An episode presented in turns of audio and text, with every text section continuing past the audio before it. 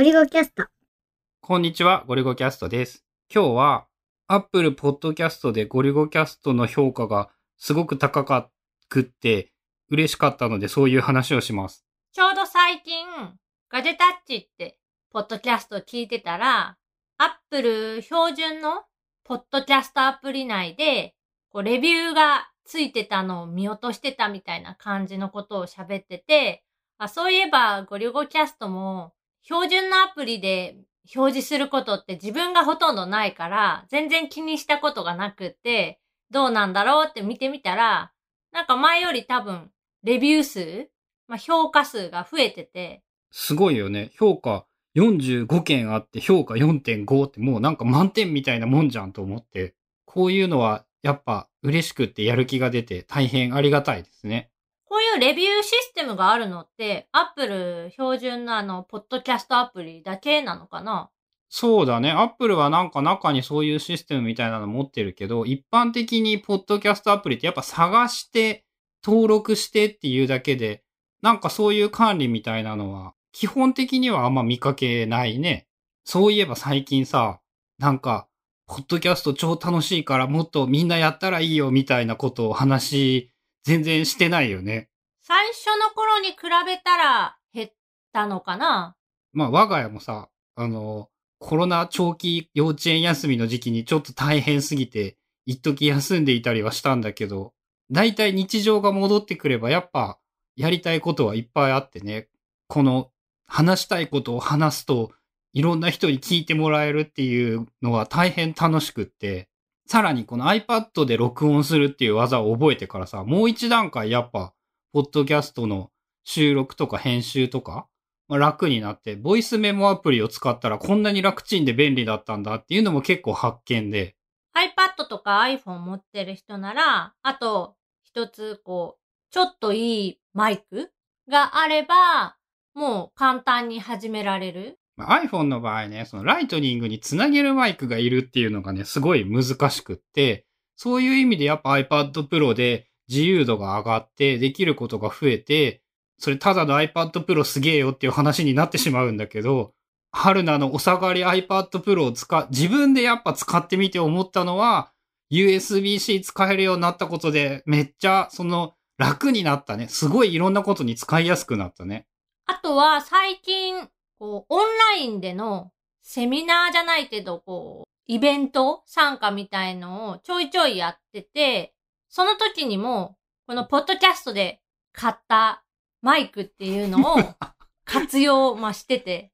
それは便利ですね。で、みんなからめっちゃ音がいいとか、めっちゃ声が聞き取りやすいとかは言われたりした。確かにね、その、大事なんだよね。たか、ただの雑談レベルにしても、電話の音質で話をするのと、ちゃんとしたマイクを使って、それなりに音気をつけて話すと、ストレスというか、やっぱその、多分変なリソースを割かれ、割かなくていいとか、ノイズがうるさくって嫌な気分になったりしないとか、そういうので結構変わるんだよね。まあ当たり前だけど、周りがめっちゃうるさいカフェとかでさ、誰かと喋っていてもやっぱ話しづらくって結構面倒だったりするから、それに近いような感覚なのかな。まあでもね、アップル製品で関して言えば、アップル製品どれもすっごいそのスピーカーとかマイクの性能が多分他の同じ価格帯の製品に比べたらめっちゃいいと思うの。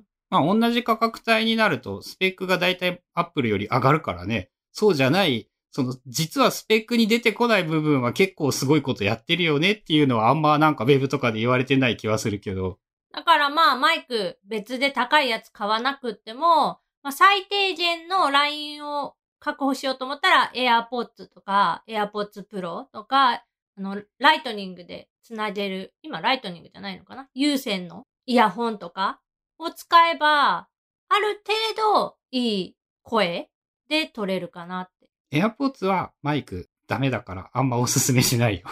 AirPods Pro。プロ？もマイク基本やっぱもう Bluetooth で繋いでしまうと途端に辛くなって、特に途切れやすくなったり、それだったら例えば、俺オンライン飲み会をね、その iPad Pro 1枚単体でやった時がすごい快適で、あ、こんなに音聞き取りやすくてこっちの声もちゃんと届くんだっていうのは結構感動的で、まあマイク繋いだ方がもちろんいいんだけど、そんなことをしなくても、その iPad 単体で結構いけたっていうのは感動的だったかな。じゃあ iPad がいいってこと？多分そういうことなんだと思う。やっぱ、その、俺あんま iPad いらないと思うとか言っていたのに、このお下がりが手に入ってから、だいぶ評価、うなぎ登りだもん。なんかもう出かけるとき Mac いらんはほぼ確定でしょさらに言えば、この前 Mac が壊れた期間もさ、iPad だけで頑張っていてさ、まあ嫌だったけどさ、なんとかなったしさ。まあ、お下がりの iPad って言っても、2018年モデルの iPad Pro 11インチで、さらにそれにマジックキーボードつけてるからね。まあだってどっちも春菜が買ったからさ、で、どっちも春菜がいらんくなったら、俺が使わないともったいないじゃないですか。こうやってなぜか、ポッドキャストがいいよっていう話をしていたら気がつけば iPad がいいよっていう話になるぐらいは、最近そういえば iPad は気に入っているかな？そう、今まで iPad の話って春菜だけしかこう興味ない感じで、まあ自分の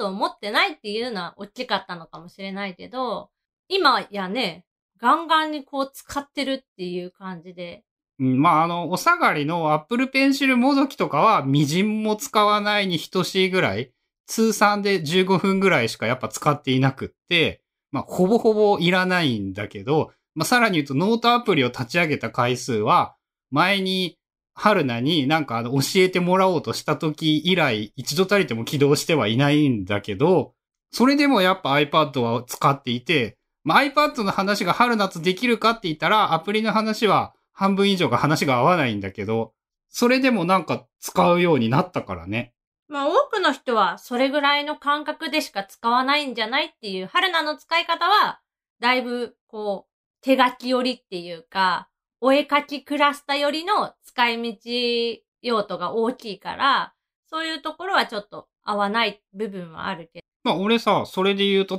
例えば、その、前回話した家族会議、作戦会議の時間とかも iPad1 個で春菜と向かい合いながらキーボードをつなぐことでメモ取ったりとか、そのナンバーズ触りながらとかでできるようになったから、これもほんと大したことないちょっとした違いなんだけど、これを Mac でやろうとすると、やっぱちょっとめんどくさいんだよね。が、さっと持っていって使えるようになったっていうのはやっぱでかいね。ということで、ポッドキャストにたくさん評価をつけてくれてありがとうございますっていう話をしていたら、なぜか iPad の話になってしまったんですが、ぜひ皆さんもポッドキャストを始めてみるといいと思います。なかなか強引な締めですね。